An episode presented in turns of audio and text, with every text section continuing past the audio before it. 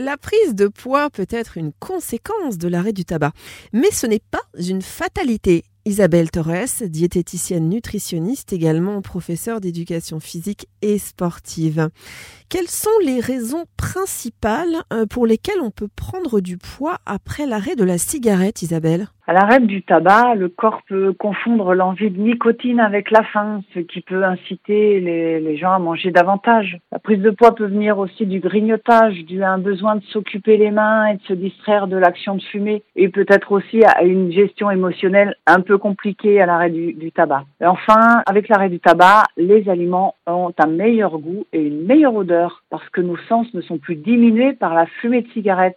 Ça peut inciter à manger davantage. Alors, est-ce que toutes les femmes sont égales euh, devant cette possible prise de poids? Nous sommes toutes uniques. Il n'y a pas de règles bien établies. Beaucoup de paramètres peuvent rentrer en ligne de compte, comme la génétique, les habitudes alimentaires ou de vie déjà prises avant l'arrêt de la cigarette. Il y a quand même des principes de base qui fonctionnent pour ne pas prendre de poids. L'équilibre alimentaire lié à une hygiène de vie avec des heures régulières de repas et de sommeil favoriseront le maintien à un poids de forme à l'arrêt du tabac. Alors, est-ce que les hommes, on va pas oublier ces messieurs, euh, sont aussi sujets à une prise de poids euh, après l'arrêt du tabac, Isabelle? Les hommes sont aussi concernés par la prise de poids après l'arrêt du tabac. Comme pour les femmes, beaucoup de paramètres rentrent en jeu. Les antécédents, les comportements, les habitudes de vie avant et pendant la cigarette. La prise de poids n'est pas automatique, elle n'est pas une fatalité. Alors, prendre du poids, c'est souvent lié euh, au grignotage intempestif. Alors, pour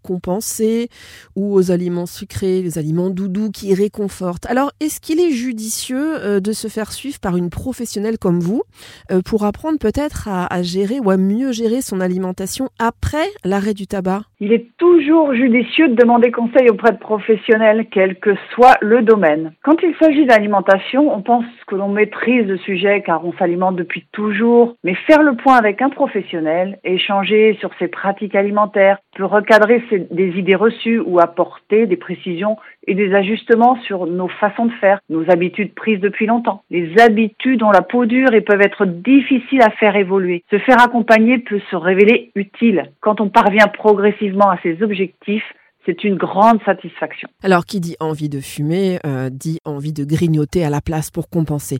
Alors, est-ce qu'il y aurait un conseil euh, utile que vous pourriez donner à nos auditeurs et auditrices? Idéalement, il faudrait éviter ces grignotages, mais bien sûr, c'est facile à dire et pas toujours facile à faire. Alors, peut-être oserais-je parler de grignotage équilibré ou sain. Avant tout, mieux vaut faire des repas équilibrés, matin, midi et soir, et des collations aussi qui peuvent tout à fait faire partie de ces repas de la journée. Si les grignotages persistent, il est conseillé de limiter les produits dits sucrés, du genre bonbons et barres chocolatées, ainsi que les produits comme la charcuterie et les chips. Il faudrait se diriger sur des petits aliments dits plus sains, disons plus adaptés pour notre bien-être, aller vers des aliments le plus naturel possible, le moins transformé ou ultra transformé. Un fruit, un yaourt, des fruits à coque ou fruits oléagineux, euh, noix, noisettes, amandes, des fruits secs aussi, accompagnés d'une boisson chaude, un verre d'eau. Alors, qui dit arrêter de fumer dit aussi retrouver des papilles gustatives et un odorat décuplé, et donc une appétence plus importante. Alors, cela pourrait éventuellement être un critère déterminant dans la prise de poids. Retrouver le goût des bonnes choses, c'est souvent manger davantage, avec une préférence pour le très gras, le très salé ou le très sucré.